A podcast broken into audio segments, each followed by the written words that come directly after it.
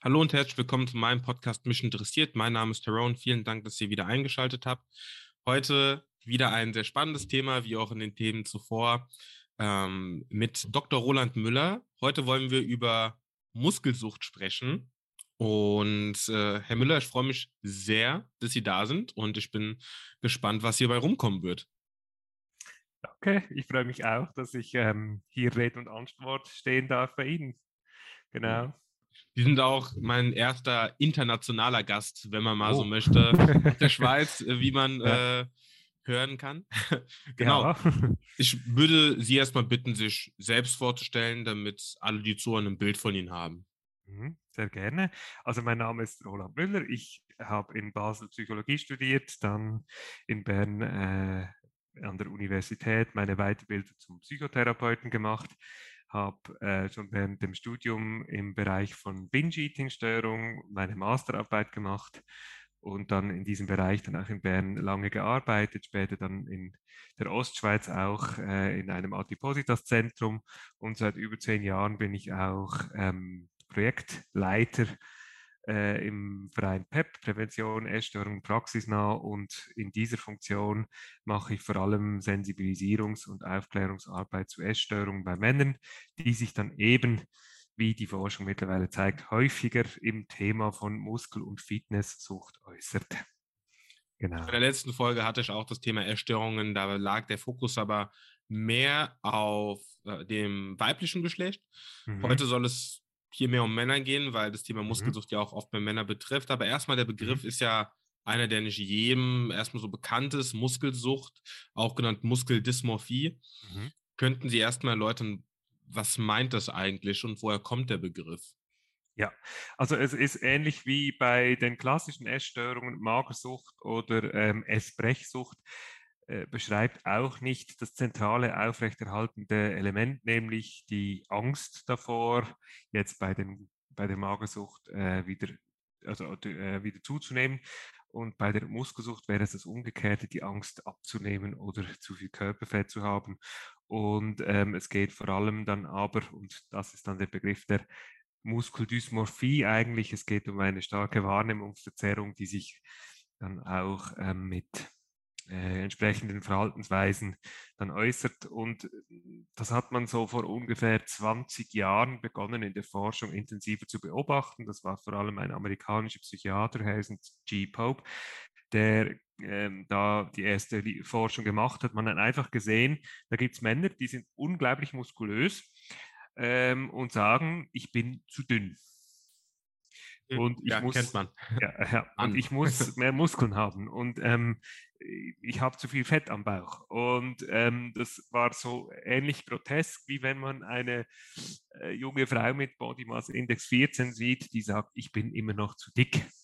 Und ähm, ja, aus dem heraus hat sich dann eigentlich jetzt dieser Forschungszweig weiter etabliert.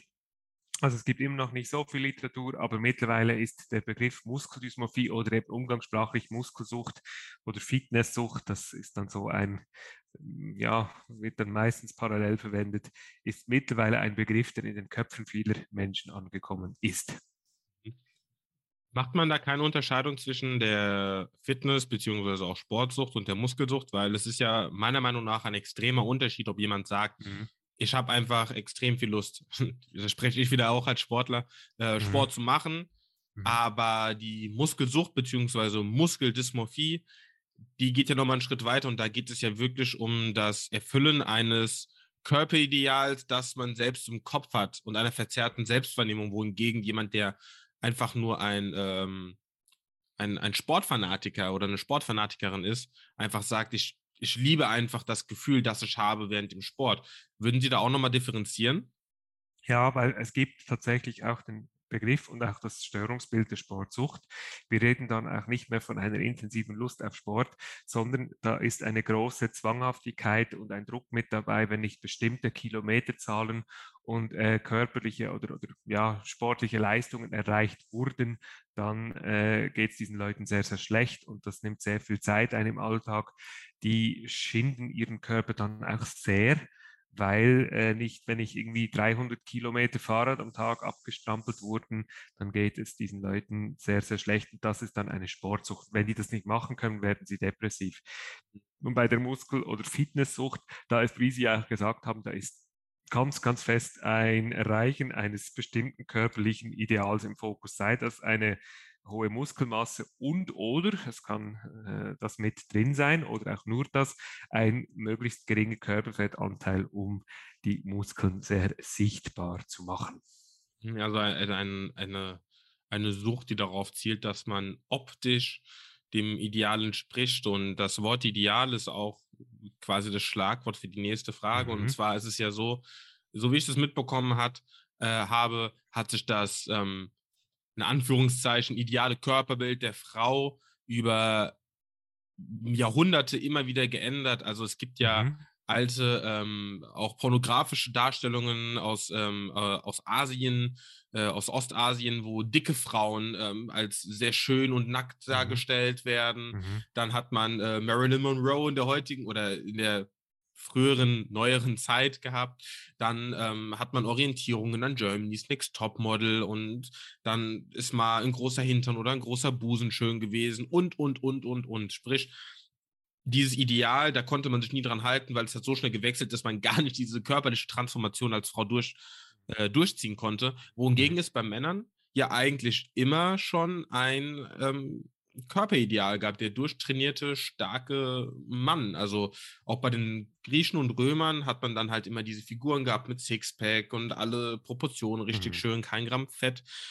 Sind solche frühen Körperideale, Körperbilder der Ursprung solcher Süchte, solcher ja, krankhaften, ähm, ja, ich will nicht sagen krankhaft, aber solcher, solcher Maßnahmen, die man da trifft, um eben ein gewisses Körperideal zu erreichen? Ja und nein. Also es mhm. gibt tatsächlich kulturelle ähm, Einflussfaktoren, die äh, mitbestimmen, welche Formen von Essstörung oder, oder ja, sagen wir jetzt mal so, welche Formen von Essstörung, ich rede jetzt mal von den Männern, dass wir heute so sehen. Also wenn Sie den asiatischen Raum nehmen, da ist ja immer noch dieses ähm, Samurai-Ideal, äh, also das ist ein eher kleiner, dünner äh, muskulös sehniger Mann, der athletisch ausschaut. Sie haben dann im Norden, oben haben Sie die nordischen Götter, die stets als sehr voluminös und kräftig dargestellt wurden. Und dann den Mittelmeerraum, wo so dieses griechisch-römisch-athletische Ideal herrscht.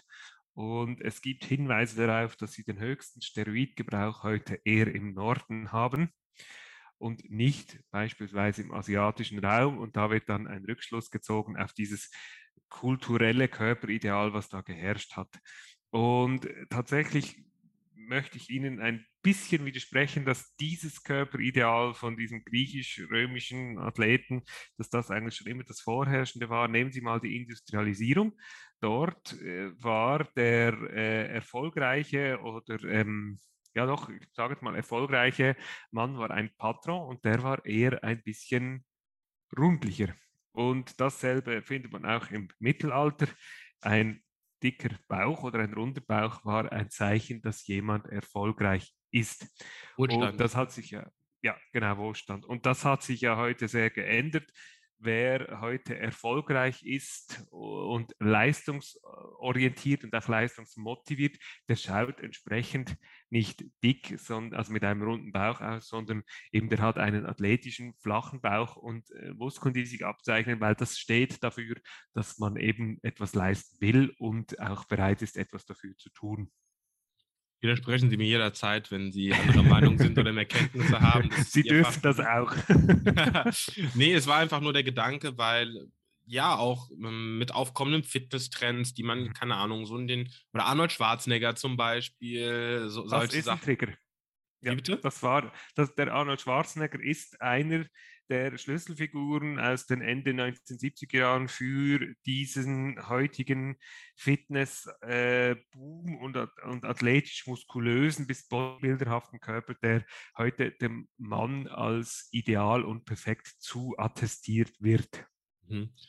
Was ich mich frage, ist, woher kommt denn überhaupt dieses ideale Bild, dass naturell ja heute kaum noch mehr zu schaffen ist. Also wenn man jetzt mal in die Bodybuilding-Szene geht, auf professioneller Ebene, dann sind das Körper, die so überhaupt nicht zustande kommen können mit einer mhm. Ernährung ohne, äh, mit einer Ernährung, sage ich schon, ohne Doping. ist Es ja. ja gar nicht möglich. Also warum spricht man dann von einem Ideal? Weil ein Ideal ist ja eigentlich alles, was irgendwo in einem natürlichen Rahmen maximal und gesund zu erreichen ist. Ja, also ähm, ich, ich hole jetzt mal ein bisschen fast schon philosophisch ja, bitte, bitte, bitte. aus. Ähm, Stress blockiert diesen Teil unseres Gehirns, wo wir ähm, abstrakt logisch denken können, eins und eins bewusst zusammenzählen und wirklich mit uns in Kontakt sind. Und das ist der präfrontale Kortex. Und wir leben in einer sehr stressigen und gestressten Welt. Und das heißt, wir können das, was uns von außen präsentiert wird, nicht in jedem Fall ähm, so erkennen, ob das jetzt wirklich meins ist oder ob das etwas Fremdes ist, was mir gerade quasi in den Kopf gepflanzt wird. Und dieses Ideal, sei es jetzt das schlanke, mittlerweile auch ein bisschen trainierte Ideal bei der Frau oder auch das muskulös definierte Ideal bis hin zum Bodybuilder-Extrem, äh, das kommt sehr, sehr fest von außen.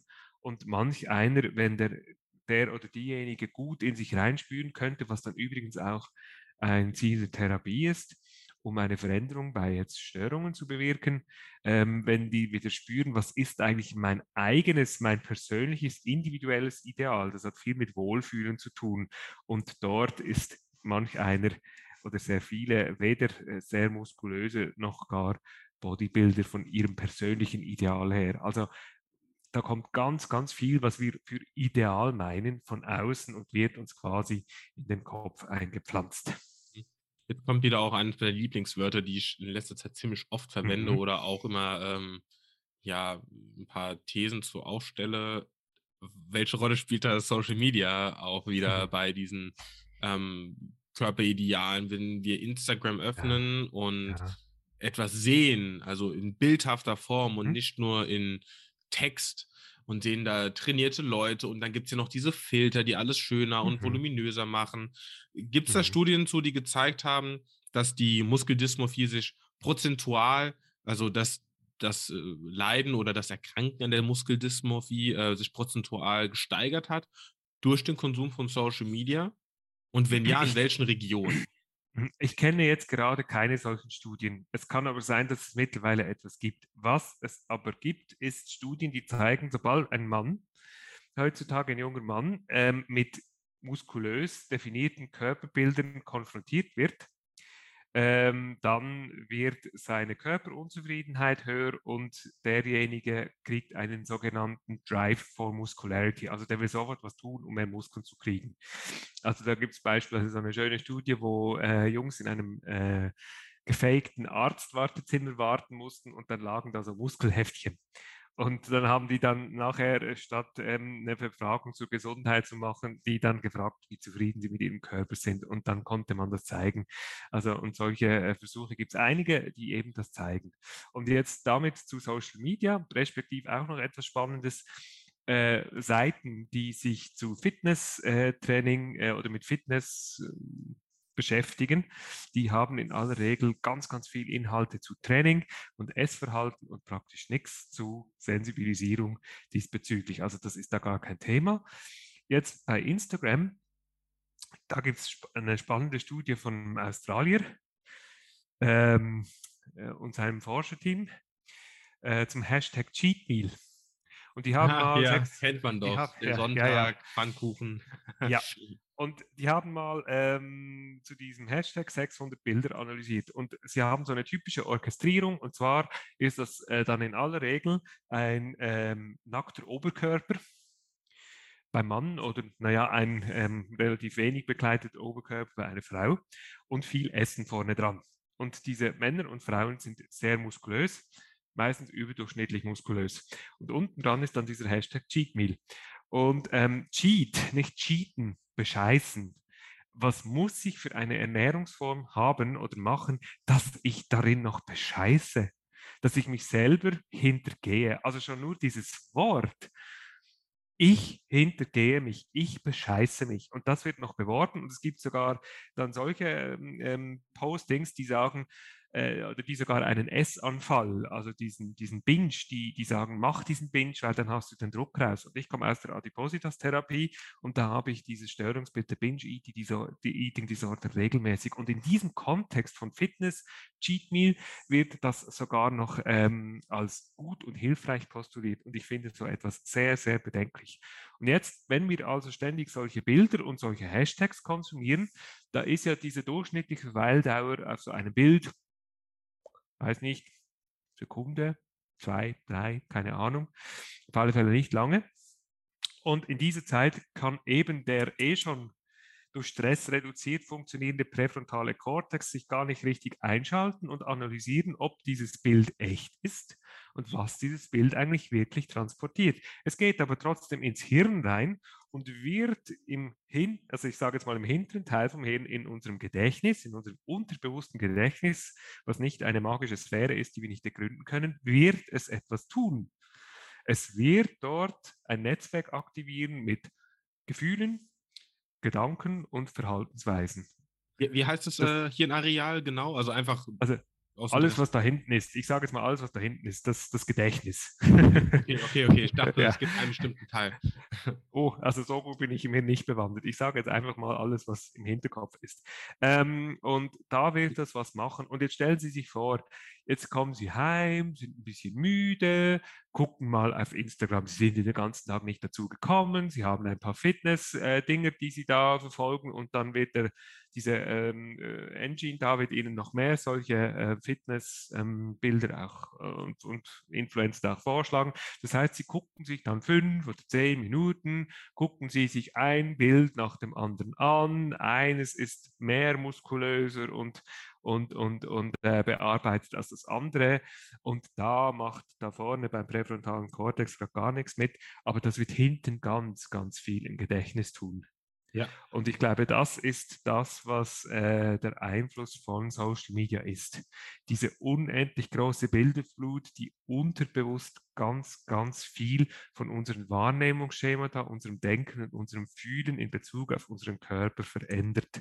Und zwar nicht unbedingt in einer für uns förderlichen Weise. Mhm. Ist da, weil es jetzt gerade, also bei Frauen ist es oft, man möchte schön schlank sein und kein Speckröllchen und alles soll wohl geformt sein. Bei Männern ist es ja jetzt gerade dicke Arme, breites Kreuz, trainierte Oberschenkel. Also das ist ja bei Leuten eher weniger der Fokus, Hauptsache der Bizeps wächst. So, aber ist es, wo kommt es her? Spielt es, sage ich mal, bei den, ich nenne es mal, spielt es mit den Urinstinkten, äh, geht es da einher, dass man halt denkt, Kraft und Stärke und damit hat man eine Überlegenheit gegenüber dem äh, physisch Schwächeren und deswegen möchte man dieses Ideal verfolgen, weil es hätten sich ja auch andere Ideale durchsetzen können, wie der gemütliche äh, Geschäftsmann, der nach Hause kommt und sich alles gönnt, worauf er Lust hat. Und in unserer heutigen Welt brauchen wir gar keine Athletik mehr, denn alles ist auch so vorhanden. Es hätte ja auch ein Ideal werden können. Also, ein Teil der Aussage, ja, also man kann beispielsweise zeigen, dass mit jedem Zentimeter Körpergröße man mehr verdient. Ähm, und ursprünglich, da sind wir in dieser ähm, ähm, genetischen Psychologie, ähm, da ähm, ist schon der eben der größere, der ähm, voluminösere Mann, der wirkt als beschützender und stärker und hat offenbar mehr dadurch äh, Einfluss darauf, dass eine äh, Frau findet, der kann meine Kinder gut beschützen und der kann die auch gut versorgen und darum eher einen solchen Mann favorisiert. Ähm, aber das Ideal, was wir heute haben, ist viel, viel, viel extremer und viel komplexer. Und da geht es um den Einfluss einer Werbeindustrie, die Geld machen will. Und Werbung will ein Gefühl erzeugen, ein schlechtes Gefühl, Angst, Unsicherheit und präsentiert dann hinterher gleich ein Produkt, und suggeriert damit, wenn du das machst, wenn du das kaufst, dann wird diese Unsicherheit wieder vergehen. Und wir haben seit ungefähr äh, 30 Jahren diese Zunahme, oder ja, 40 Jahren auch, das kommt parallel eben mit Arnold Schwarzenegger, diesen, ähm, Trend, äh, diese, diesen Anstieg oder dieses Wachstum im Fitness, ähm, in der Fitnessindustrie, ich rede jetzt hier bewusst von einer Industrie, da werden dreistellige Millionenumsätze äh, gemacht, nicht unbedingt mit den Abos. Deutschland hat McFit. Ich ja, rechnen Sie mal zusammen, was so ein Abo kostet. Das gibt noch nicht dreistellige Millionenbeträge, aber mit allem drumherum. Fitness Food, Fitness Kleidung, etc. etc. Das ist ein Riesenmarkt und das Zeug muss an den Mann gebracht werden und der muss sein Geld ausgeben wollen. Also wird er bombardiert mit ähm, idealisierten Bildern.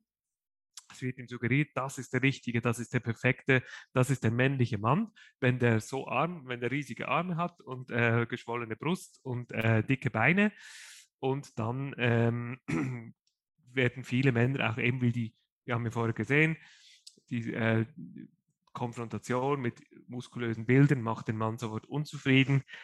Das ist eigentlich der Hintergrund. Dann wird der Mann eher etwas kaufen und etwas tun, um Muskeln zu kriegen. Also dieses Ideal heute, das hat weniger mit dieser genetischen Urkomponente zu tun, sondern mit ganz, ganz vielen medialen Werbeeinflüssen unserer modernen Gesellschaft. Das ist auch nochmal ganz wichtig zu erfragen, denn es ist ja oft auch sehr unklar und verschleiert, woher solche Bilder kommen. Und wenn man den Ursprung einer solchen Sache, eines solchen Phänomens kennt, kann man da ja auch nochmal ganz anders rangehen. War das anfangs, Sie hatten jetzt gesagt, ja, Schwarzenegger, ähm, war das anfangs nur auf einer nationalen Ebene und wie ist es dann rübergeschwappt? Ich meine, das ist ja jetzt in unserer, also in den USA, in quasi mhm. gesamten Nord, nordwestlichen Europa möchte man einfach immer hier den hier zeigen. Also ich mhm. habe jetzt gerade meinen Arm hochgehobend angespannt. Ja. ähm, wo, hat es, wo, wo hat es jetzt genau angefangen, also um das einfach mal zu lokalisieren? Hm, also tatsächlich schon eher in den USA. Also, also Bodybuilding, so in dieser Form, wie wir es, äh, wie wir so dieses klischeemäßige Bodybuilding kennen, das ähm, fängt ungefähr so etwas nach dem Zweiten Weltkrieg an so diese Form anzunehmen. Und das waren dann so ein paar Freaks, die sich äh, in kleinen Kellen selber ihre Eisenstangen zusammengelötet haben oder zusammengeschweißt haben und da ähm, mal überhaupt ausprobiert haben, wie geht dann das, dass äh, hier die Muskeln so richtig wachsen. Ähm, und das war dann so eine eingeschweißte sage ich jetzt mal, äh, fast nerdige Gruppe von Muskelfetischisten. Und wenn Sie sich Bilder so von Bodybuildern so in den, ja, sage jetzt mal, so 70er Jahren noch anschauen, die waren überhaupt nicht so muskulös. Und auch Arnold Schwarzenegger ist im Verhältnis nicht so muskulös wie das, was wir heute sehen. Ja. Mit Arnold Schwarzenegger und dann auch noch Sylvester Stallone und dem Jean-Claude Van Damme, glaube ich noch, das ist auch so ein, so ein, ähm, so ein Träger für das. Da kommt dieses Muskelideal dann von nach Hollywood. Oder Rocky. Von, genau, Rocky und ähm, was war Schwarzenegger? Terminator. Terminator, ähm, ja, klar. Und alle Konen und so, ähm, da, äh, da wird dieses Bodybuilder-Ideal salofähig. Also da tritt der Bodybuilder aus einem nerdigen kleinen Fitnessstudio und diese, diese Gruppe von Muskelfetischisten, die tritt raus. Und jetzt kommt die Industrie, die Fitnessindustrie und fängt an, damit Geld zu machen. Jetzt sind das noch die Galionsfiguren, die Werbeträger in den 80er Jahren. Da kommt für die, für die äh, Frauen kommt dann Jane Fonda ähm, mit dem Aerobic. Und von da an fängt das an, dann wirklich zu wachsen. Und sie haben ja heute, sie haben schon immer noch diese diese Muskelfetischisten, die in ihren eingefleischten Studios äh, trainieren. Es gibt in jeder größeren Stadt gibt so ähm, sicher das eine Gym, wo die wo wirklich die, die, die Bodybuilder sind. Und es gibt aber ganz, ganz viele Nachahmer und es gibt ganz viele, die es auf dem schnellen Weg wollen und auch vielleicht nicht die Genetik haben und das dann aushebeln mit Medikamenten, mit äh, ja, Steroiden, sage ich jetzt mal. Das hat aber nichts mehr mit diesen Muskel- und Körperfetischisten zu tun, die wir noch kennen aus den Kellerstudios in den 50er und 60er Jahren. Also eine extreme Wandlung hin zu noch mehr, noch, noch ja. mehr, also ein permanentes ja. Wachstum.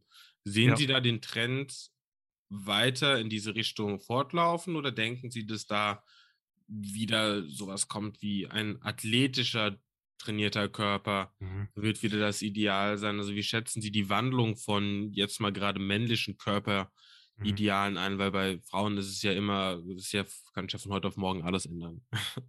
Ja, ja, ähm, ich denke, wir haben im Moment schon immer noch diesen muskulösen, diesen Muskelmassetrend beim Mann, auch dieses, dieses Definitionsding, eben das kann beides sein oder auch nicht, diese, diese Muskel, äh, defi, de, diese definierten Muskeln. Ähm, was ich sage jetzt mal so, was ich mir persönlich wünschen würde, ja. dass wir, sei es jetzt der Frauenkörper oder der Männerkörper, dass wir wieder zurückfinden zu einer Natürlichkeit, dass ein männlicher oder auch ein weiblicher Körper, ich rede jetzt mal vom männlichen Körper, nicht durch viel oder sichtbare Muskeln männlich wird, sondern einfach mal männlich ist in seiner Natürlichkeit, in seinem natürlichen Sein. Und dass dieses Bewusstsein wieder mehr äh, an den Mann rankommt und so wie es dann für die Frau ist, auch an die Frau. Und da braucht es dann auch nicht das, ich sage, ich bin jetzt ein bisschen böse, wenn ich das so sage, aber diese Body Positivity Bewegungen, die eigentlich, wenn sie schlecht gemacht sind, genau dasselbe, einfach 180 Grad anders sind. Sehe ich also genauso also wie Sie und da bin ich auch schon oft angeeckt. Das habe ich auch in meiner letzten Podcast-Folge schon besprochen, dass ähm, jeder von uns, also ich kann mich da nicht rausnehmen. Jeder von uns, wenn man jemanden sieht und ähm, ja, entweder eine Person sehr dünn ist im Vergleich zu anderen oder auch äh, sehr dick oder auch in Richtung äh, adipös geht, denkt jeder sich seinen Teil oder es fällt einem auf. Man kann sich davon einfach gerade nicht frei machen. Mhm. Wie und wie extrem man dann wertet, ist aber halt auch dann nochmal eine andere Geschichte. Ich bin aber der Meinung, wenn ich sage, wenn ich bei jeder Person, die an mir vorbeiläuft, sage, boah, äh, du, du, äh, du Klappergestell oder äh, du, du fettes äh, Schwein, jetzt mal ganz mhm. Äh, krass gesagt, mhm. oder mhm. mir das einfach nur denke, das ist nicht in Ordnung, das geht nicht, aber es ist auch nicht in Ordnung zu sagen, hey, jeder kann sein, wie er will und man verkauft das eine oder andere auch als, ja, wenn, wenn als gesund oder es ist okay, wenn man mhm. halt mhm. übergewichtig ist oder wenn man viel zu dünn ist, weil damit mhm. verkauft man meiner Meinung nach den Leuten auch, hey, ist doch gar kein Problem. Aber ja. diese ganzen gesundheitlichen Faktoren, die damit mhm. einspielen, mhm. sind mhm. meiner Meinung nach nicht in Ordnung und damit schafft man ja wieder, sage ich mal, den, den, den Fokus auf den Körper. Und man will ja eigentlich eher diese Body ähm, Neutrality haben, dass man sagt, mhm. es ist egal. Mhm. Mhm. Eben darum sage ich auch schlecht gemachte Body Positivity. Es gibt auch ja. gute Body, Body Positivity, die geht genau in diese Richtung, dass es darum geht, zu erkennen, wir haben alle einen Verstand, der schnell mal bewertet und dass wir dann aber erkennen, dass wir bewerten und aus dieser Bewertung dann rausgehen in Bezug auf uns selber, aber auch in Bezug auf andere. Und dieses Bewertungsding, um jetzt nochmal auf die Muskelsucht zurückzukommen oder ja. äh, ob es eine Anorexie ist, äh, spielt eigentlich gar keine Rolle. Diese Bewertung, das ist so ein zentrales Element, was die Störung ausmacht und auch aufrechterhält.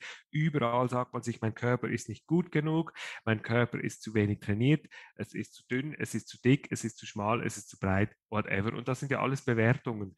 Und es geht darum, in diese Beschreibungen reinzukommen. Und da bin ich sehr mit Ihnen einig, dass es im Prinzip da um eine gewisse Neutralität Qualität geht, mindestens in der auch emotionalen Ladung.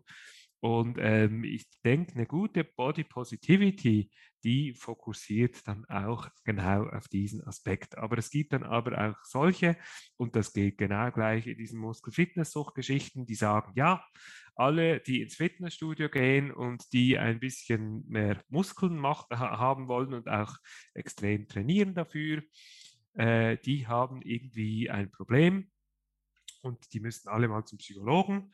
Und das sehe ich nicht so, sondern es geht darum, den Leuten bewusst zu machen, was machst du da, warum machst du das, was sind deine Ideale, kommen die von außen oder von innen und einfach immer wieder daran sein zu reflektieren, was mache ich da eigentlich. Und das ist beispielsweise der Ansatz, den wir auch äh, in der Prävention, in, in, beim, beim PEP, beim Verein Störung Praxisnah, da verfolgen, dass wir dahin gehen mit den Leuten. Wir gehen nicht hin und sagen, es gibt gut und schlecht und richtig und falsch. Dünn ist gut und dick ist schlecht. Ja, auch Sondern, genau, sondern es geht darum, eben immer wieder einfach mal zu reflektieren und hinzugucken und zu sagen, hey, was denke ich eigentlich?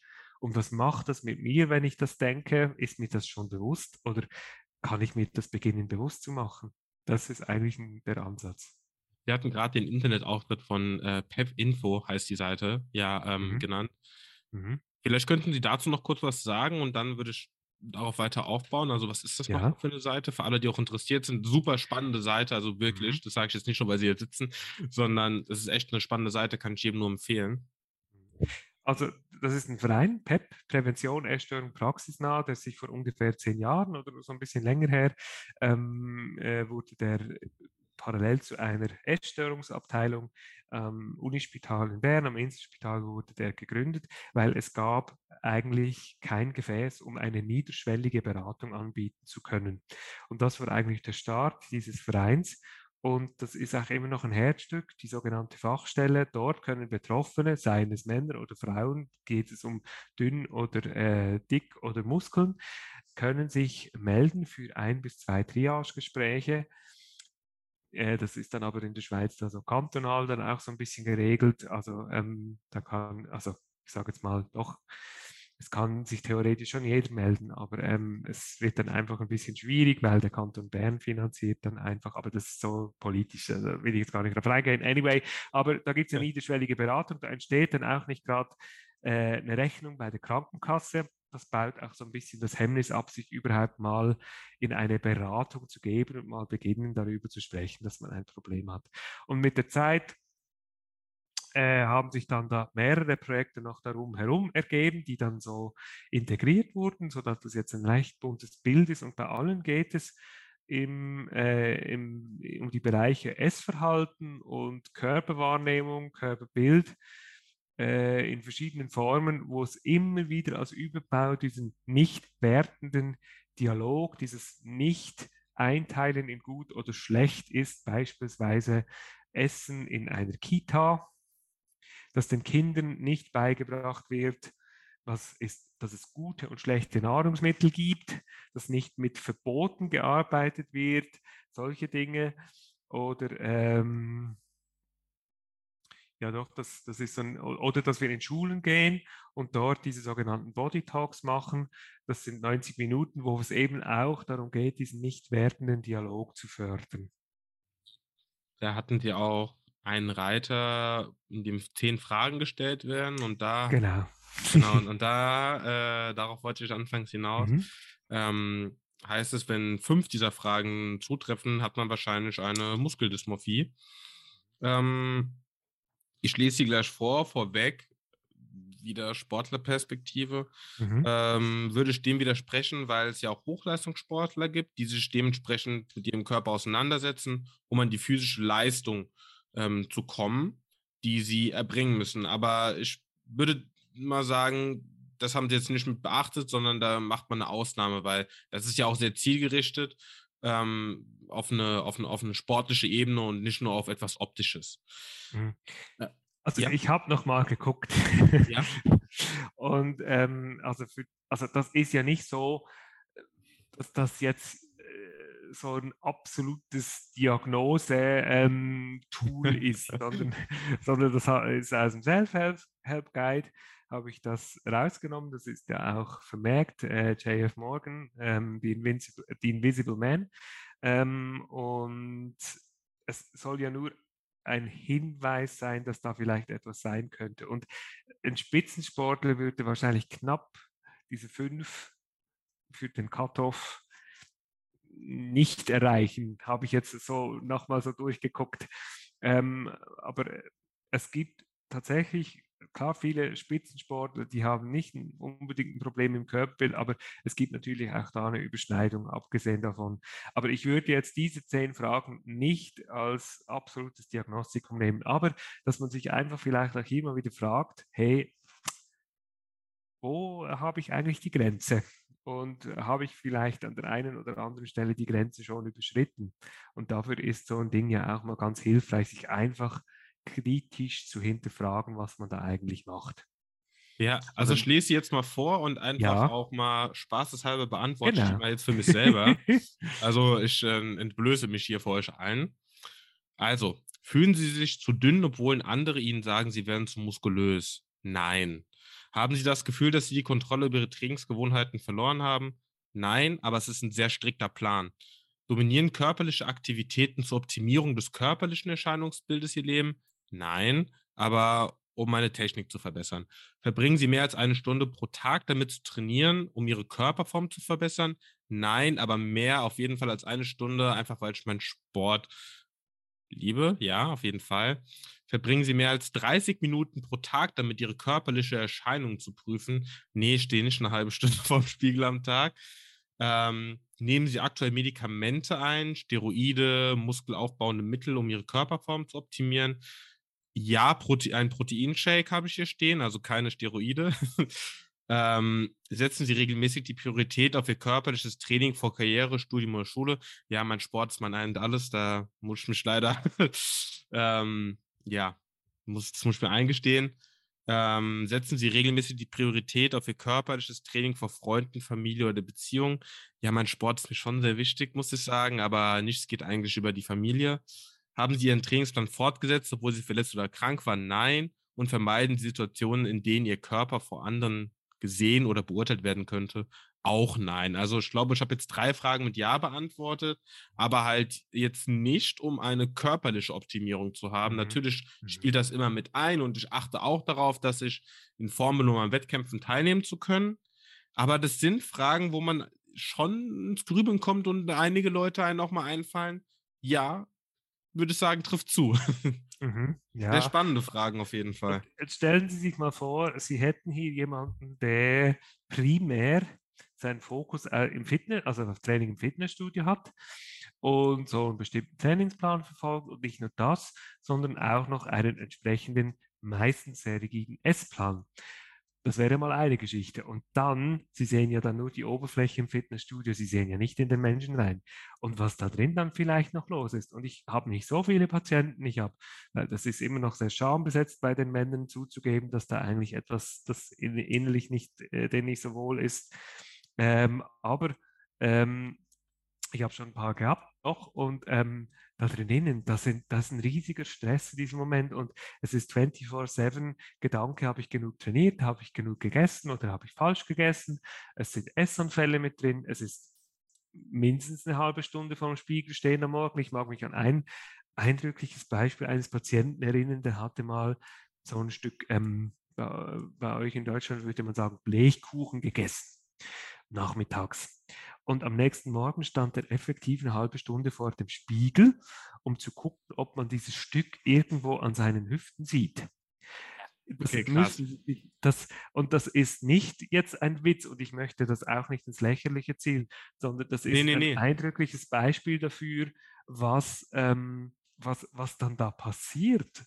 Nicht? Und wenn dann jemand eine halbe Stunde oder eine Stunde vorm Spiegel steht, das ist ein riesiger, riesiger Leidensdruck, ganz viele Ängste und ein riesiger Zwang dahinter. Und das ist schon eindrücklich. Ja, das ist Wahnsinn. Also ich liebe auch Kuchen, Eis, solche Sachen und in, Maßen werden die auch verzehrt.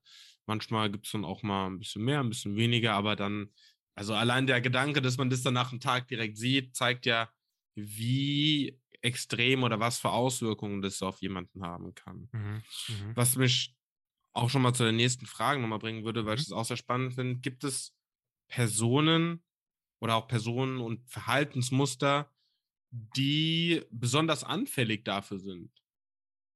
Weil das hat ja auch irgendwas mit, oder ich will es jetzt nicht so darstellen, aber mhm. hat es vielleicht auch was mit dem Selbstbewusstsein zu tun, wie man in seiner Kindheit wahrgenommen wurde, wie ja. man akzeptiert wurde? Ja. Könnten Sie darauf nochmal eingehen? Ja. Ja, also ähm, ich würde eher vom Selbstwert reden, wobei Selbstbewusstsein ist auch ein sehr spannendes Wort. Aber es gibt also schon Studien, die zeigen, dass kritische Kommentare der Eltern bei Kindern ähm, das fördern, dass sie dann später äh, seine Körperunzufriedenheit kriegen, also gerade auch Jungs.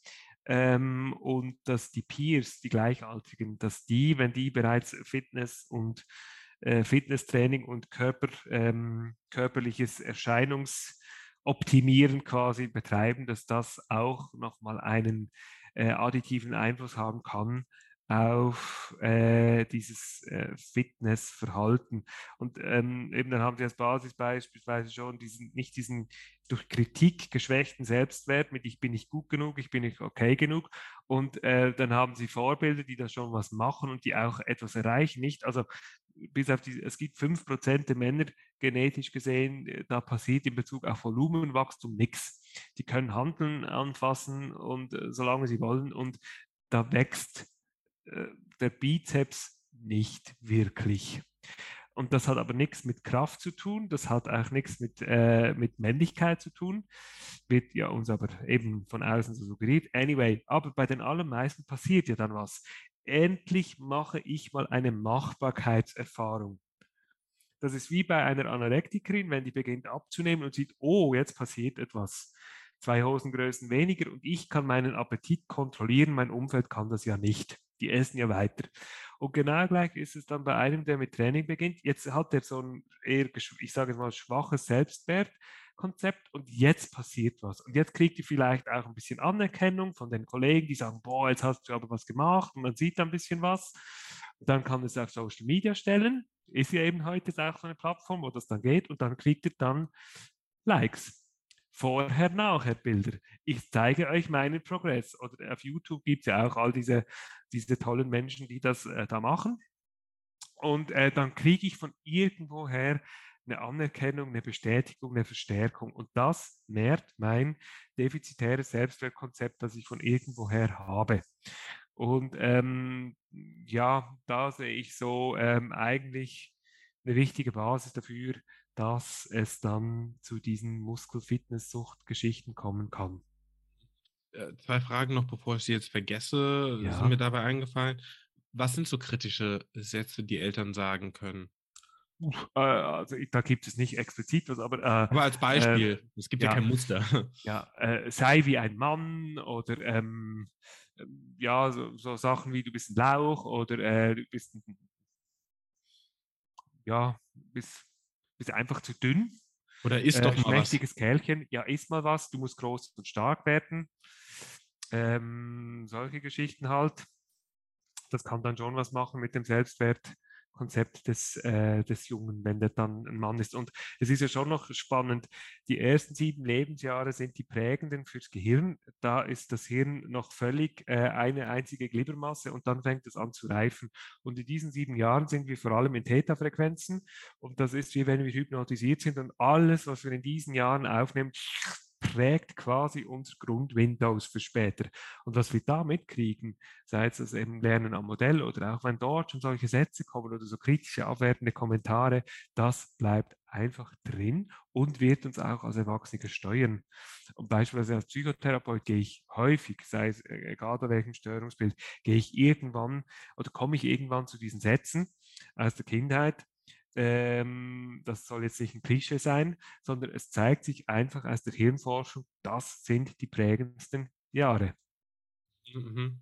Ja, sehr auch oft mit äh, generelles frühkindlichen Traumata, die mhm. dann in entsprechenden Verhaltensmustern münden, die man an den Tag legt. Warum triggern gewisse Worte ein? Warum gibt es, warum möchte man sich nie etwas sagen lassen? Warum hat man immer eine konträre Meinung? Das kann man ja auch bei manchen Personen darauf zurückführen. Ähm, meine zweite Frage noch war, Sie hatten gesagt, es gibt, schaut man Progress an, solche Videos vorher, nachher. Ich finde, es ist ein sehr schmaler Grad zwischen, man kann Leuten damit helfen oder auch motivieren und ähm, wie Sie halt sagen, dass komplett, ja, dass es komplett fehlgeleitet wirkt und die Leute eben ein schlechtes Selbst oder ein, ein, schlechtes Gefühl kriegen und denken, jetzt muss ich auch mal was tun. Wie stehen Sie denn so allgemein zu solchen Videos? Wenn jemand sagt, hey Leute, schaut mal, ich habe mir jetzt das Ziel gesetzt, das nächste Jahr, ich ernähre mich so und so und ich möchte jetzt diese Form erreichen, weil ich später das und das Ziel habe und das habe ich jetzt geschafft und ich lade das hoch und ich zeige euch das. Ist doch eigentlich eine coole Story. Ja, also grundsätzlich sage ich da mal ja, also jedem das seine. Ähm, ich, ich, ich, da bin ich jetzt nicht einfach nur Fachmann, da bin ich auch Mensch. Ich bin da sehr, sehr, sehr kritisch. Und ich sehe das einfach bei dem, was ich sehe, dass es da ganz, ganz häufig um primär mal um Anerkennung geht und nicht per se um die Wissensvermittlung. Und wenn es dieses Thema von Motivation, wenn wir das noch anschauen, äh, es gibt so ein Motivationskonzept, dass wir zwei Arten von Motivation haben. Ein von weg, so schnell mal einfach vom Problem weg und ein hinzu. Und das ist eine langfristige äh, positive Emotion, die wir anstreben. Und da greift dann auch das Belohnungszentrum und steuert uns darauf zu. Und bei ganz vielen von diesen ähm, Motivationsvideos ist es eigentlich so eine Art wie ein von weg, weil, also ich, ich ja, ich sage es jetzt mal so, dann ist da irgendjemand, der seinen muskulösen oder sehr schlanken Körper zeigt, sehr definierten Körper zeigt und zeigt, so, so, äh, ich schaue so aus und darum bin ich so toll. Und da, darüber steht irgendwie Motivational Video, whatsoever, aber eigentlich geht es nur darum, quasi dieses von weg zu befeuern, für einen Moment die Leute wieder in ihren Stress zu bringen mit ihrer Körperunzufriedenheit und gleichzeitig noch darüber dann eine, eine so eine seltsame Anerkennung ähm, einzu, ähm, einzufangen im Sinn von, und ich habe das schon und ihr habt das noch nicht und ich kann euch noch unzufrieden machen. Ich weiß, ich bin jetzt da sehr böse bei dem, was ich sage, aber so sehe ich das. Und das ich kann nur nicht so sehen. Die machen mir jetzt ein schlechtes Gewissen, weil ich auch Bilder oh. von mir habe nach dem Training, eine Woche vorm Wettkampf, ja. wo ich dann, dann äh, nur noch in kurzer Hose stehe, direkt nach dem Training und sage, ja, ich bin in Topform, ich fühle mich gut, der Wettkampf kann kommen und das halt eher so aus einer sportlichen, wettkampforientierten äh, Perspektive mhm. sehe. Aber wenn mhm. Sie es so sagen, da habe ich auch oft schon Gespräche gehabt mit Bekannten, ähm, auch mit meinen Eltern, mit meiner Freundin, ob das, dass ich nicht möchte, dass Leute sich daran orientieren, weil mir, also das kann ich ehrlich sagen, mir mhm. geht es nicht darum, dass Leute sagen, oh, wie krass der ist. Mir ist es in den meisten Fällen relativ egal, was Leute von mir mhm. denken. Hauptsache, ich bin mit mir im Reinen und glücklich, mhm. sage ich jetzt auch mal so. Aber ich weiß natürlich auch, was für Bilder dadurch transportiert werden können. Und das ist halt immer ein Zwiespalt. Ich mache es halt, weil ich weiß, was für mich dahinter steckt, aber natürlich ist mir auch bewusst, es hat eine Außenwirkung.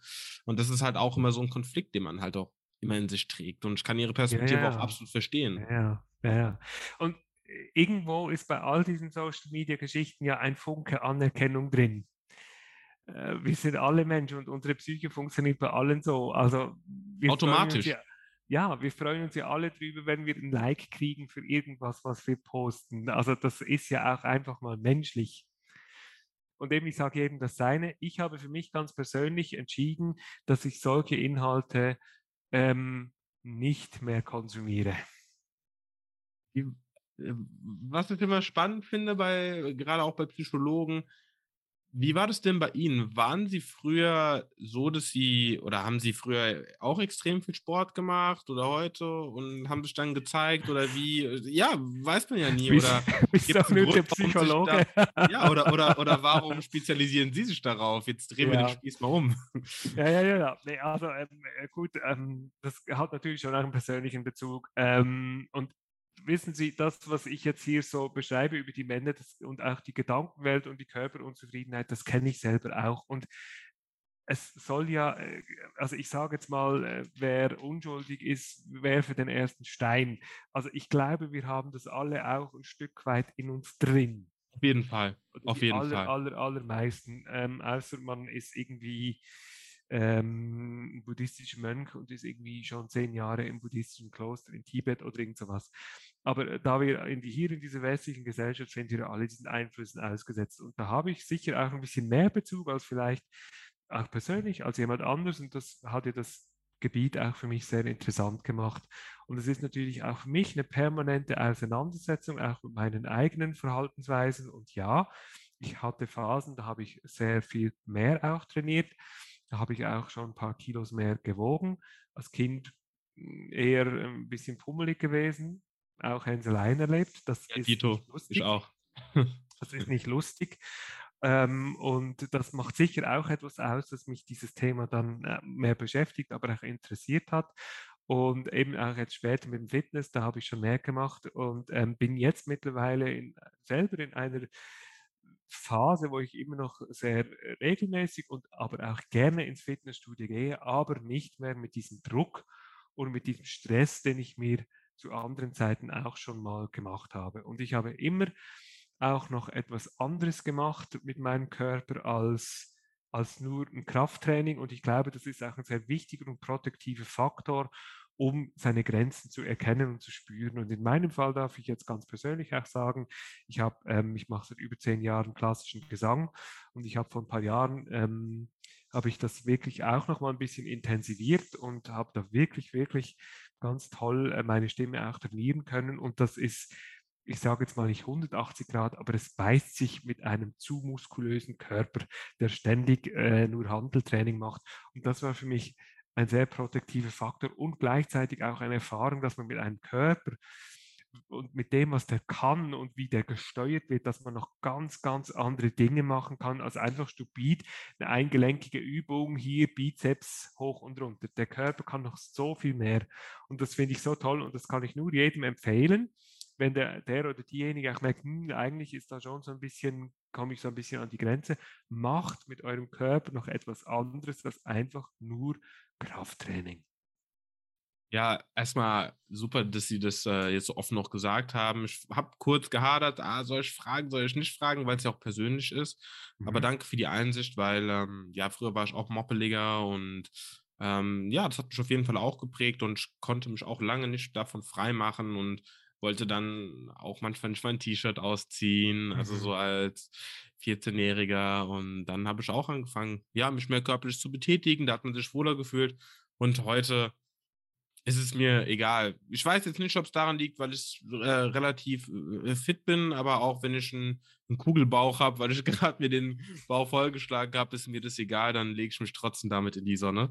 Und eine abschließende Frage und dann ein Schlusswort noch von Ihnen wäre, ja. was können Betroffene tun? Also, ähm, wenn man jetzt, ich sage jetzt mal, also es gibt die zwei Stufen. Die eine ist noch so quasi in Eigenregie.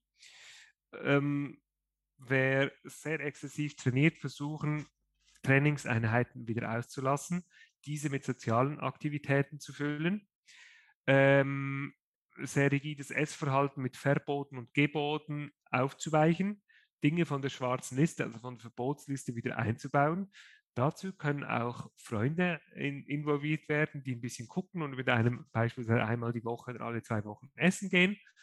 Da geht man dann auch mal zum Italiener und isst abends Spaghetti mit einer Rahmsoße zum Beispiel, um einfach nicht die, die Konfrontation, diese Ängste abzubauen ähm, und eben das Sozialleben zu fördern jemanden aus dem Umfeld involvieren, also oder äh, also in, informieren, dass man ein Problem hat, dass man diese Schamhürde mal überwindet, jemanden, dem man vertraut, wo man auch wieder mit ihm oder ihr darüber sprechen kann, ist auch hilfreich und das ist allem noch, alles noch im Rahmen dieser ähm, Selbsthilfe.